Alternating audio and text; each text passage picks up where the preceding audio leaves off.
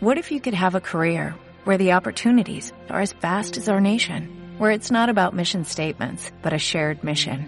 At U.S. Customs and Border Protection, we go beyond to protect more than borders, from ship to shore, air to ground, cities to local communities. CBP agents and officers are keeping people safe. Join U.S. Customs and Border Protection and go beyond for something far greater than yourself. Learn more at cbp.gov/careers. ¿Qué sensaciones te provoca la llegada de la Navidad? ¿Te causa muchísima ilusión? ¿O quizá eres de las personas que se estresan? ¿O tienes sentimientos encontrados? Hay una parte que te gusta, hay una parte que no.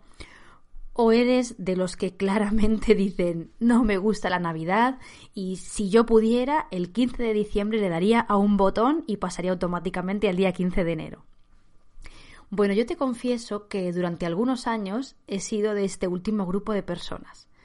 Era llegar mediados de diciembre, pensar en los días que quedaban por delante y decir mentalmente, ojalá tuviera ese botoncito para hacer clic y que pasáramos a, 9 de enero. O sea, realmente había una sensación ahí de, de agobio, de pereza, de incomodidad.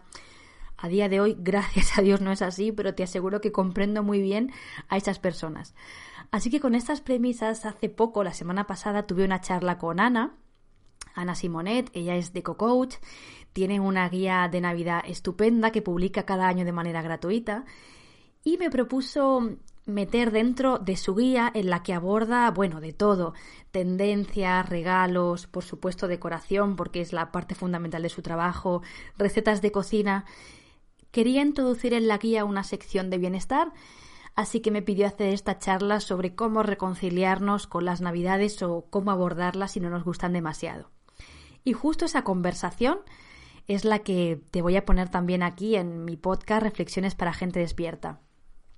Bueno, en esta conversación que dura media hora, que además tiene mucho de charla entre amigas, vas a ver que a veces nos, nos interrumpimos y nos cortamos, hablamos de cosas bastante importantes. En concreto abordamos estos cinco puntos que te voy a detallar a continuación. En primer lugar, abordamos el principal motivo por el que yo diría que al 99% de las personas no les gusta o les da pereza la Navidad. Y además es un motivo que suele ser un poquito tabú y no se suele hablar, así que si en tu caso no te gustan mucho estas fechas, creo que te va a aliviar escuchar esta conversación. En segundo lugar, conversamos sobre qué quiere decir recuperar nuestro rol de adultos a la hora de encarar estas fiestas. Hace años, en 2014, el primer año que abrí mi blog, publiqué un artículo titulado Cómo tener la Navidad que quieres, y aquí hacía hincapié en eso de sentirnos adultos y no niños que pueden ser castigados. Entonces creo que es una visión bastante interesante y bastante empoderadora de cómo puedes enfrentar estas fiestas desde ese papel de un adulto que decide libremente, un adulto al que no van a castigar, un adulto que tiene sus necesidades cubiertas y no desde un lugar como más pequeñito y más de impotencia. En tercer lugar, en un punto de la conversación, Ana te cuenta cómo empezó a disfrutar de estas fiestas, hasta el punto de, desde hace años, cada año, por diciembre, hacer una guía tan completa. Y esto tiene mucho que ver con pasar de un papel de asistente, un papel pasivo, a ser organizadora en su casa de las fiestas de Navidad para ella y toda su familia extendida, y cómo esto la obligó a plantearse ciertas tradiciones y a hacer cosas que estaban alineadas con sus valores, no con lo que se había hecho siempre o con lo que debería ser. Quizá pueda ser también para ti una inspiración si quieres recuperar estas fiestas y hacerlas a tu manera.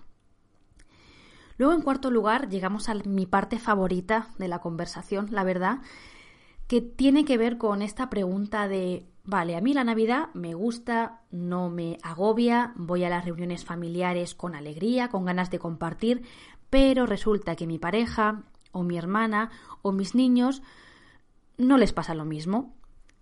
Puede ser esto especialmente importante en aquellos casos de, familias que viven muy lejos de los hogares de origen, incluso en otro país, que pasan meses o años sin visitar a los abuelos, que claro, los niños pueden sentirse muy incómodos de repente y pueden incluso estar durante días agobiados ante la perspectiva de pasar una cena en un entorno y con personas que no conocen. Entonces, esta es la gran pregunta, ¿cómo podemos ayudarles?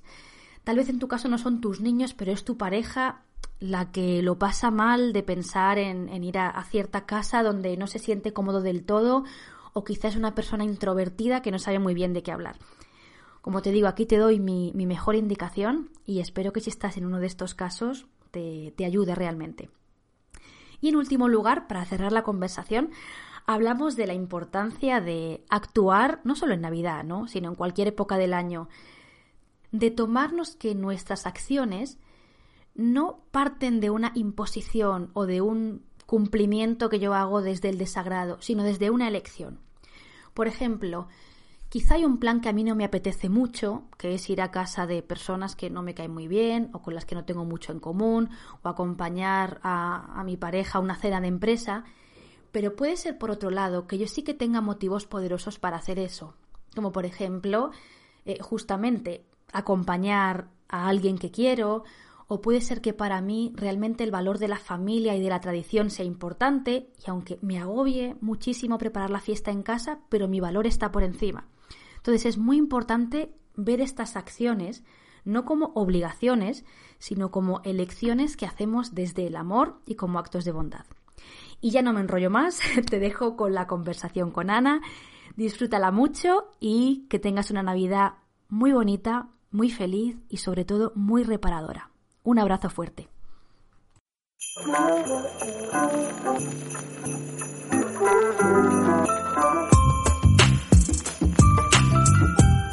Bienvenida y bienvenido a esta charla, eh, café online o como queramos llamarlo, una conversación que yo quiero informal, cercana, como un café entre amigas, sobre el tema de la Navidad, porque, bueno, pues en esas fechas es el tema que toca.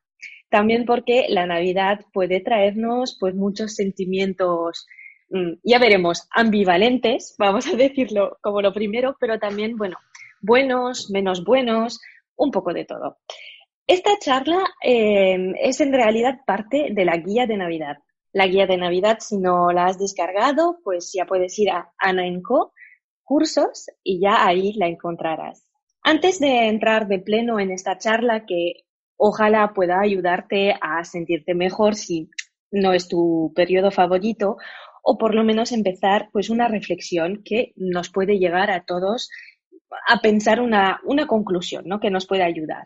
Y más que sentirnos bien, pues como me dijo Amparo cuando estábamos preparando la charla, que mm, más que intentar sentirse bien, se trata más bien de reconciliarse con cómo nos sentimos. Entonces, esta charla es parte de la guía de Navidad, pero hemos decidido con Amparo pues mm, también distribuirla como elemento independiente porque, porque sí que es importante entender un poco pues los sentimientos que podamos tener en esta época del año.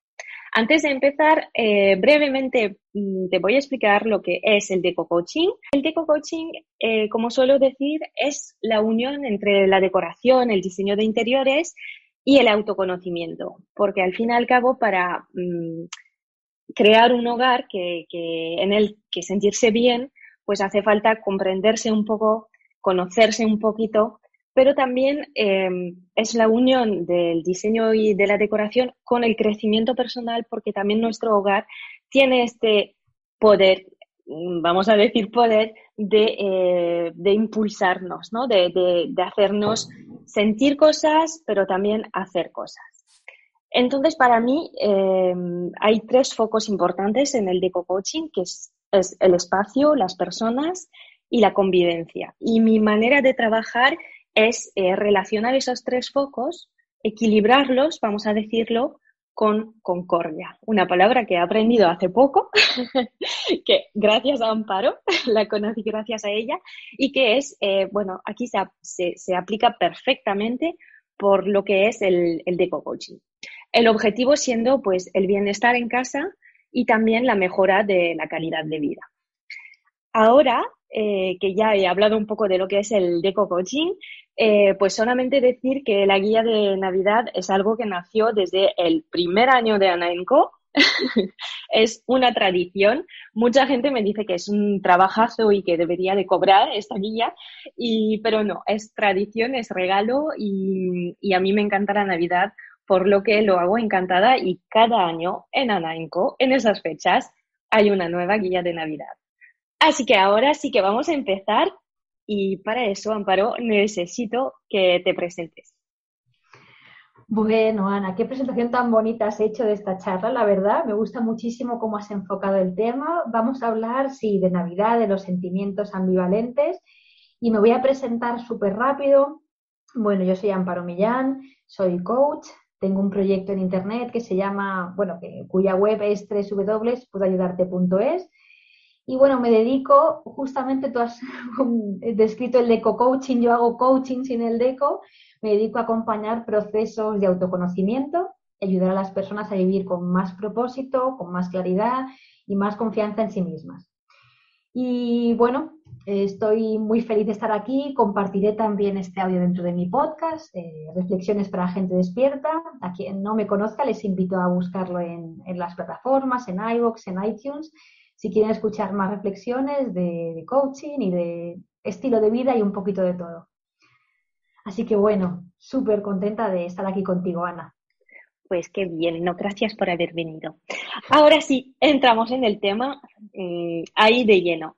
Eh, yo leí un artículo en tu web, un artículo de hace ya pues unos años, sobre bueno, todo este tema de la Navidad y de los sentimientos ambivalentes eh, que suelen aparecer alrededor de estas fechas. Sentimientos que, bueno, quizás intentamos esconder y que pueden aparecer como consecuencia, al fin y al cabo, de situaciones muy típicas de Navidad. Mm, situaciones familiares, seguramente en su gran mayoría. Eh, pues pueden ser discusiones no resueltas con algún miembro de la familia o con varios, o un secreto, mm, algo que no está dicho y que cada Navidad mm, surge un poquito, o bueno, pues mm, puede haber también recuerdos muy tristes que, pues que nos vienen a la mente cuando, cuando se acerca Navidad. Y así que me gustaría preguntarte, pues si nos puedes explicar un poquito más sobre esto de tomar el control de nuestra vida usando nuestra creatividad, ¿no? Para buscar un poquito cómo salir de ahí, cómo entenderlo mejor o cómo eh, equilibrarnos, ¿no? Con todo esto, pero también poder recuperar este papel de adulto del que hablas en el, en el artículo y que al fin y al cabo eh, nos vale para ahora en Navidad, pero para siempre, ¿no? Para todo un poco en la vida y sobre todo en las relaciones familiares. Sí, fíjate, bueno, empiezo por el final. Este artículo del que hablas yo lo escribí, yo creo que fue el primer año que yo abrí mi blog al principio, no sé si fue, creo que fue 2014, si no, como mucho fue 2015. Lo titulaba eh, Estas Navidades no seas un niño. Ahora voy a ir a eso, pero bueno, quiero empezar diciendo que hay mucha gente que se siente incómoda o que no le gusta la Navidad.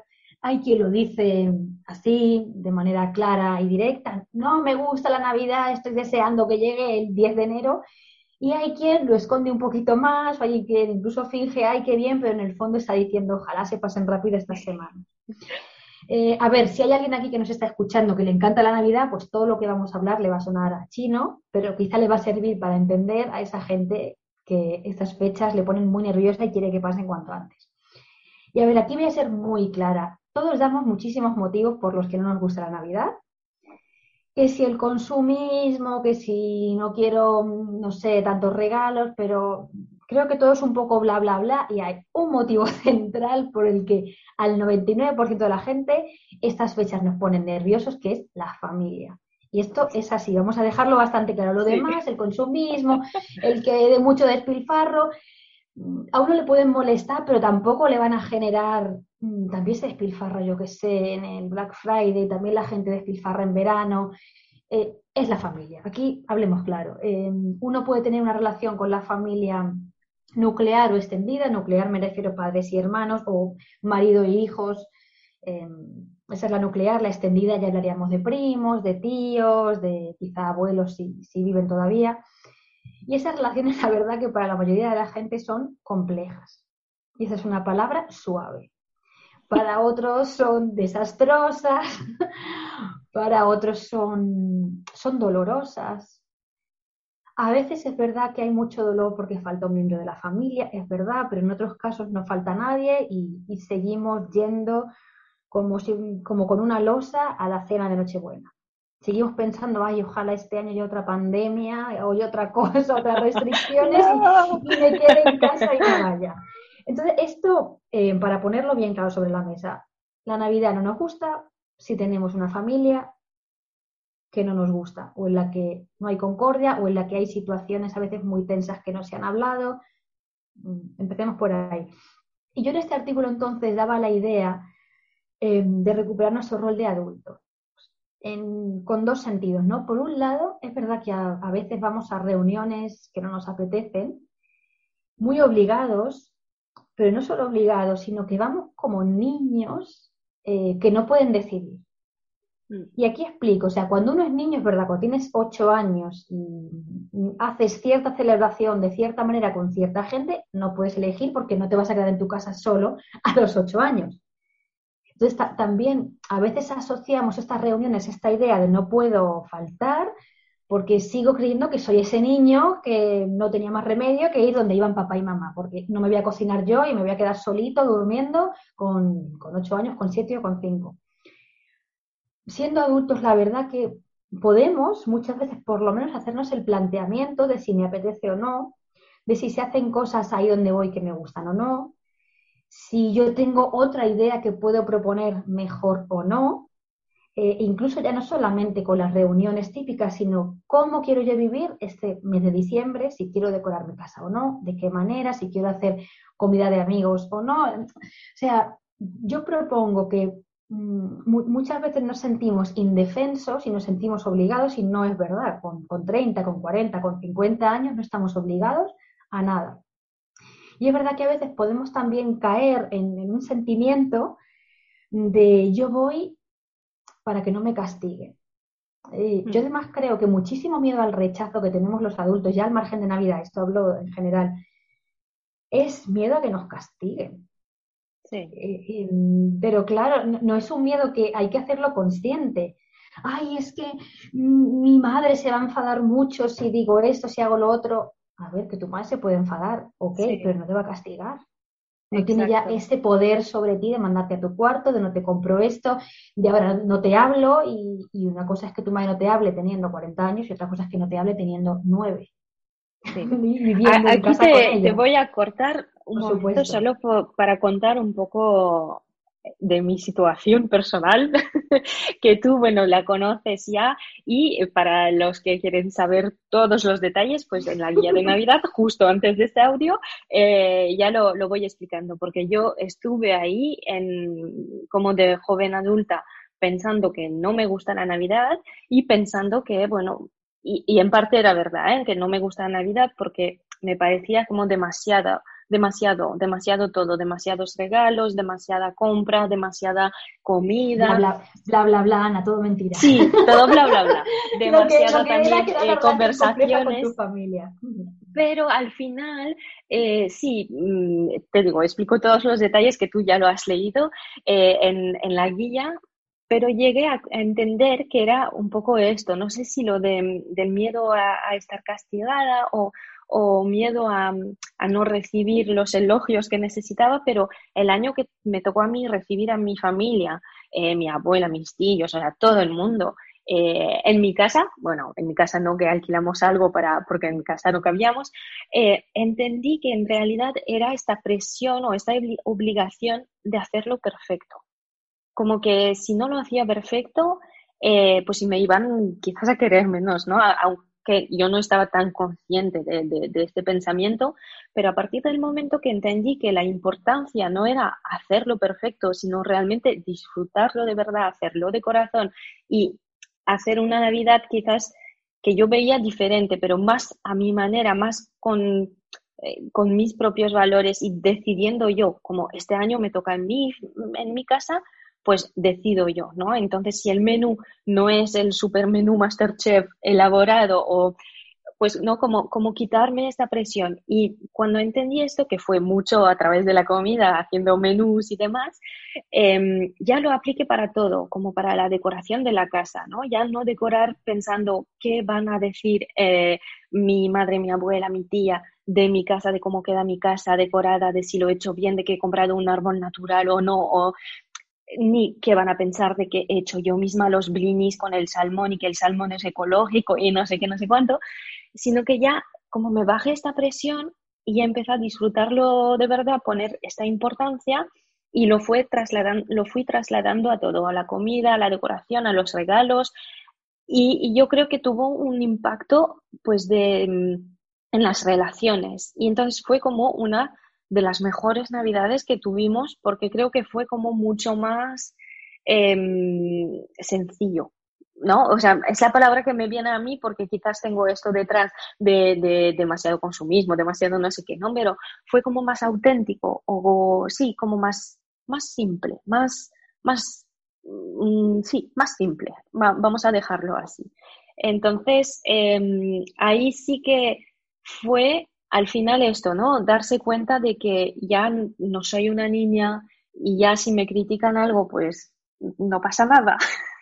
sea una crítica, ¿no? Que, ¿no? que no tengo ninguna obligación, que no me van a castigar porque no he decorado bien o porque, bueno, esto no era el caso nunca. Más bien era porque no he cocinado bien, eh, pero mm, sí, sí, tiene mucho sentido. No sé si este ejemplo puede ayudar a gente a, a colocarse también y a darse cuenta que a veces todas estas palabras de, de, sentirse, de sentirse como un niño cuando ya no lo somos, no es siempre fácil verlo, pero a veces mm, sí, como en actos como preparar el menú de Navidad, la presión que nos ponemos puede ser porque nos encanta, pero puede ser porque nos colocamos ahí en esta posición de, niño y, ahí es donde tenemos que cambiar un poco.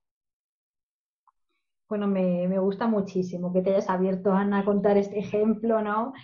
Eh, efectivamente, tú ahí tomaste un rol muy adulto. Bueno, lo primero que hiciste fue liderar tú tu Navidad. En plan, este año vamos a hacer la reunión familiar a mi manera.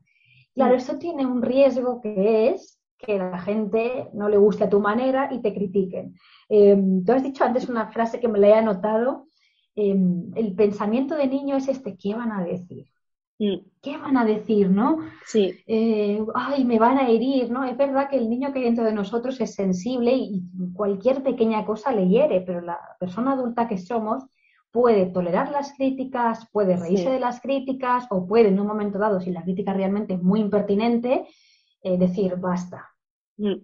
Que no, no llegó, por supuesto que no llegó el caso, ¿no? Pero a veces es el miedo que tenemos que van a decir y si no está rico, bueno, pues si no está rico nos reímos y, y pedimos algo. ¿Qué pasó? Eh? Ah, pasó. La mayoría era muy bueno todo, pero sí que hubo un par de cosas fracaso total, pero nos reímos, nos reímos, sí, sí. Claro, y, muchas veces tenemos, oye, ¿y qué van a decir si no me arreglo lo suficiente o si me arreglo demasiado? Y si a mí se me ocurrió la cena de noche vieja de mi familia con un vestidazo aunque no vaya a salir. Eh, yo creo que este siempre este que van a decir parte de un lugar muy infantil, muy inmaduro, además dentro de nuestra familia, y es algo para, para, para dejar atrás. Y luego yo también, fíjate, invito a la gente que nos esté escuchando, si realmente hay actos de Navidad que no le gustan como están planteados, eh, bueno, una opción es no ir, igual puede ser la opción más fácil. Otra opción es victimizarse, que es la que... bueno, ya que, bueno, esa de victimizarse o quejarse no la recomiendo para nada, pero una opción mucho más poderosa es lo que dices tú. Vale, a mí no me gusta cómo se está planteado, lo voy a proponer yo a mi manera. Porque también es muy fácil que otra persona organice y tú te quejes y digas, y es que esto no, eso también mm. es bastante infantil. Ay, es que siempre hay, hay, demasiados regalos, pero ¿por qué no propones tú un amigo invisible para que haya un regalo por persona? En vez de quejarte, en vez de no me gusta, no, no, eso es ser un adulto. Eh, cambiar las cosas, proponer, arriesgarte, por supuesto, a que no guste y que te digan que no. Eh, por supuesto, claro, es más fácil ir de invitado a una cena que organizarla uno. Entonces, mm. también es esto infantil, el vas a un sitio donde tú no has trabajado y quejarte, ¿no? no si realmente no te gusta, organízalo tú y pon las manos en la masa. Entonces, sobre todo yo creo que hay que tener cada una cosa y es eh, que todo lo que hagamos en Navidad sea una elección y no una imposición. Yo esto, esta es la, frase que recalco de toda la conversación. Cualquier cosa que hagas que sea elegida y que no sientas que es impuesta. Porque incluso si vas a alguna cena donde hay alguien que no te apetece ver, que esto pasa, o a veces vas a alguna cena y no es que no te apetezca ver a la gente, pero te sientes incómodo porque hace mucho que no los ves y no sabes de qué hablar. Esto pasa muchísimo con familiares que igual vemos de año en año o de cinco años en cinco años. Bueno, ya te voy a cortar también luego, o sea, acaba, pero te voy a cortar otra vez otra anécdota familiar. Ah, bueno, eh, dila ya, dila ya. Sí, Venga. Eh, que también en mi familia vivimos todos un poco, un poco lejos. Entonces, Navidad es como la única, el único momento del año en el que nos vemos todos juntos. Eh, porque bueno, vivimos lejos y al final es un poco nuestro estilo. Pero Navidad sí que es la fiesta que sí o sí estamos todos juntos. Eh, yo desde que me desbloqueé este un poco mi sentimiento de navideño, pues yo lo disfruto mucho, estoy muy contenta, mm, la preparación me encanta, los regalos, todo. Pero sé que también es en parte un poco obligación, ¿no? Por mi pareja, por ejemplo, o otros miembros de la familia a quien pues le resulta más tenso. Y ahí eh, a veces hay un poco, incluso de mi parte, ¿eh? con toda la empatía y tolerancia que intento tener, sí que a veces me cuesta mucho entender eh, este rechazo de este momento que a mí me parece como único, que es una vez al año que somos una familia pequeña. Entonces, entiendo que a lo mejor mi hermana, para por decir a alguien, eh, que mi hermana no quiera, no quiera ir, ¿no? O, quiera ir, estar pues el tiempo de un café y ya está. Me parece como muy difícil aquí guardar mi papel de adulto eh, y aceptar que eso, que el otro sí, porque si bien has dicho que eh, al final cuando es una decisión nuestra, pues vale, todo vale, ¿no? Como cuando lo decides tú, pues todo vale, pero claro, no puedes decidir por los, por los demás y a veces cuesta un poco aceptar pues que eso, que piensas que, jolín, por una vez que nos vemos todos, que al final son dos o tres días al año, que vale que sí, que habrá discusiones, que sí, que vamos a hablar de política y vamos a gritar. Venga, pero es parte un poco de la, de la película, ¿no? Es un poco parte del, del rollo navideño y, y, a mí a veces un poco me, me duele pensar que mi propia hermana no quiera estar mm dentro de esto, ¿no? Y disfrutarlo con nosotros. Ahí no sé muy bien cómo recuperar mi papel de adulta. Fíjate, has dicho una cosa interesante y, es que esto, no, ya te digo, no se habla, pero nos pasa a todos. Cuando tú hay familiares que ves poco, hay una sensación a veces un poco de vergüenza y de incomodidad. Eso sobre todo le pasa mucho a los niños y es como, pero no quieres ver a la abuelita y a lo mejor gente que vive en otro país, en Latinoamérica, que se ven una vez al año con suerte, a veces más, también tenemos que entender que el niño, eh, ver de repente a la abuela, a las tías, a las que no ha visto nunca y, no saber qué decir, qué les cuento, ¿no? ¿De qué hablo? Eh, o sea, es mucho más complicado hablar con alguien que ves una vez al año que hablar con alguien a quien ves habitualmente. Entonces, esta sensación de vergüenza está ahí. Yo creo que no hay que luchar con ella, hay que entenderla como parte del decorado. Eh, también es verdad que ahora las, ¿no? A veces vamos mucho a lo cómodo y no nos damos cuenta que esa sensación de incomodidad se disuelve a los cinco minutos. A mí me ha pasado de ir a una reunión con personas que, no conozco, que hace mucho que no veo, y al principio es como un poco tenso, no sabes de qué hablar, y luego cuando estás en una mesa, cuando el tiempo va atrás ocurriendo, todo, todo se hace mucho más fácil, ¿no?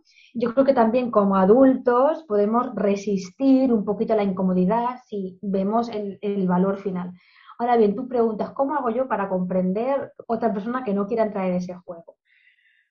A ver, yo creo que hay que hacer un ejercicio de compasión y de aceptación, ¿no? Eh, sí.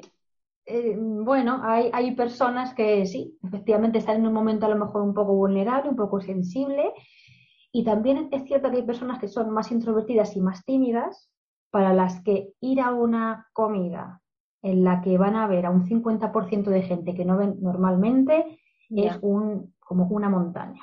Sí.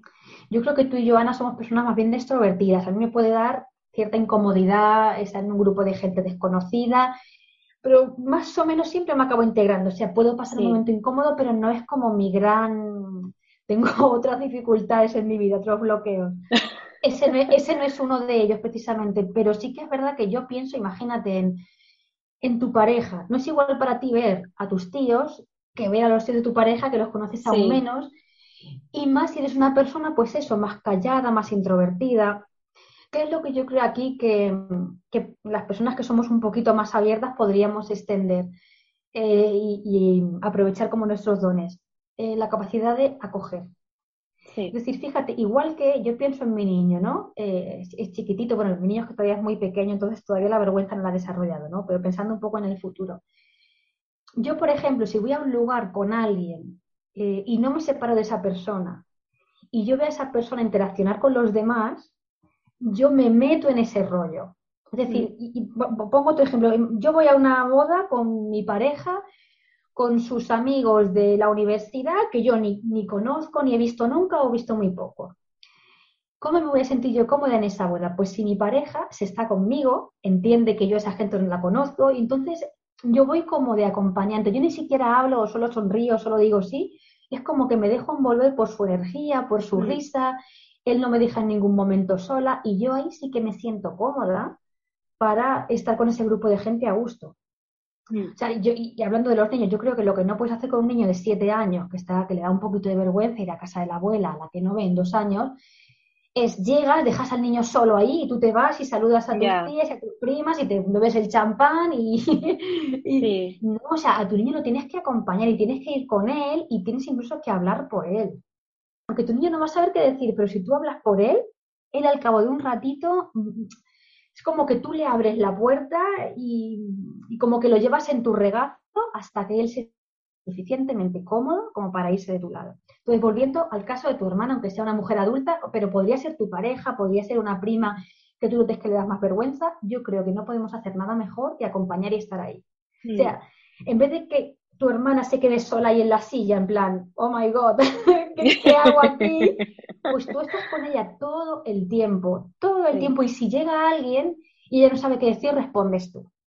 Mm. Y lideras tú la conversación. O sea, da muchísima tranquilidad estar en un sitio desconocido con alguien que lidera la conversación. O sea, es como que tú te dejas llevar, es como que estás descargada. Y ya una vez que entras como en, no sé, que te sientes como tan cómoda, tan acogida, tan segura, ahí mucha gente ya se suelta. Que no sé si te ha pasado, Ana, de ir a un sitio que no conoces a nadie con una amiga o con tu pareja y ese desaparece. Sí. Y es como, Dios, no sé, me quiero morir. Porque no, o sea, necesitas que te, que te acompañen, que estén contigo. E, eso es, feísimo, llevar, no sé, irte con tu pareja y, tú te vas, que, a mí me pasa, ¿eh? Y lo dejas ahí solo al pobre en plan, mm, hola, ¿qué digo? ¿Con quién hablo? ¿No? O sea, acompaña. Sí, sí. Muy, muy buen consejo. Sí, acompañar a este adulto, eh, bueno, en esta posible incomodidad que tenga y para, estar, estar, ahí a, estar ahí a su lado. O sea, que cuando tú estás en un ambiente que, hostil o nuevo o desconocido o incómodo, que haya alguien a tu lado, eso lo es todo. Es que te da mm. igual. Mm. Y ya te digo, yo creo que también muchos niños, y yo, yo sí que me reconozco en esto, eh, siendo niños, íbamos a un sitio donde a los primitos hace mucho que no los vemos, a los tíos, o por lo que sea, ese día estás como más, más tonto y no te apetece mucho ver a gente y de repente, ¡pum!, con 30 personas. ¿Qué diferencia hubiera sido que nuestra madre se hubiera quedado a nuestro lado hasta que yo me levante por mi propio pie? Pero es que no, nos han tratado así. No, nos, no, nos, ponían ahí y decían, a jugar, a, jugar juntos, juega con ella. Y tú era como, no, necesito un tiempo de habituamiento, necesito mamá que estés conmigo un rato hasta que yo entre como en, este, en esta energía, en esta burbuja y luego ya me voy a jugar. Sí, totalmente.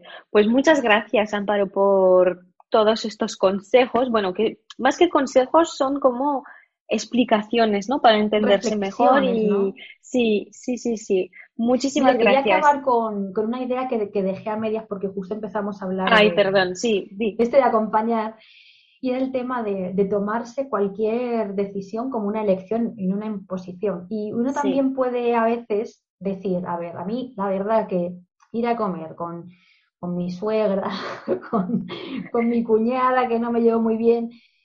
No es lo que más me apetece, yo por mí lo pasaría, pero tengo un motivo muy poderoso que es pues que a mi pareja le encanta, que a la mujer, mi suegra está sola y le gustan estos embolados organizar, entonces hacerlo desde ahí. O sea, podemos hacer muchísimas cosas que no queremos, pero por la razón de que hacemos felices a alguien o quizá evitamos un drama familiar. Es decir, a mí no me apetece la verdad comer con tal, pero realmente si no voy, em, va a haber problemas, em, mi pareja se va a sentir incómoda con su familia. Entonces yo, aun sin apetecerme, pero elijo ir, esta es la palabra clave, no me obligan a ir, elijo ir como acto de amor hacia alguien. O como acto de, de, no crear más discordia. Igual no es amor, pero no, creo, no quiero crear más enfrentamiento, más distancia, más discordia en esta familia que ya está un poco tensa. Entonces, es mi acción de, mi buena acción de Navidad. Sí. que pero hay que, lo tenemos que tener claro, nunca ir a un sitio con el este de no tengo más remedio. Sí que tienes remedio, pero igual, aun pudiendo no ir, eliges ir por, por esto como Por alguna razón, sí, sí, sí, sí. Sí, la clave y la conclusión, digamos, a esta charla podría ser esto, la decisión o la elección antes de cualquier imposición, ¿no? Y esto es, al fin y al cabo, tener el rol de adulto. Exacto. Es decir, hoy no me apetece trabajar, pero bueno, sé que tengo el motivo, que poner un plato de comida en la mesa, tengo un compromiso con mi jefe, con mis clientes, con mis compañeros. Eso es, eso es lo que hace el adulto. No me apetece, pero tengo el compromiso y, y tengo el deber Em, un deber que yo mismo me impongo. Sí, y, y, como en alrededor de esta frase conclusión, eh, pues el acompañamiento, el, la creatividad, nuestra creatividad de qué es lo que podemos hacer, de qué vamos a hablar, de qué manera vamos a hacer las cosas, también desde el lugar de la decisión y no de la imposición ni de qué van a decir, como hemos dicho al principio. Y del lugar eso de liderar Sí. En vez de quejarse, ¿no? Sí, exacto. Lidera, propon tú. Sí, exacto. Pues oye, muy interesante. Espero que, pues, que esta charla ayude a mucha gente. Y como conclusión, yo quería aportar solo que sé que este tipo de charla podría sorprender cuando estamos hablando de deco coaching, de decoración, de diseño de interiores, de que la guía está muy centrada en la decoración. Eh, pero bueno, el deco coaching también es esto. El hogar no solo es decoración, sino que, eh, bueno, es mucho más que esto, es nuestra vida en casa y eso pasa por las relaciones eh, que tenemos pues con nuestra familia directa o, más indirecta, ¿no? Así que, bueno, pues como digo, siempre mi meta es hacer accesible a todo el mundo pues el, el bienestar en casa y la mejora de la calidad de vida. Así que esos tres focos del deco coaching, el espacio, las personas y la convivencia, pues no, no, las no los olvidamos y, vamos a relacionarnos. Así que muchísimas gracias, Amparo, por haber estado aquí. Gracias a, a tú que nos has escuchado. Eh, seguramente, bueno, no sé, mm, si quieres dejar un comentario en algún sitio en redes sociales o escribirnos un email para decirnos lo que, lo que te ha parecido o algún ejemplo que, nos quieras compartir, pues bienvenido sea. Así que un abrazo a todas y a todos y hasta muy pronto. Un abrazo a todos. Chao, chao. Gracias, Ana.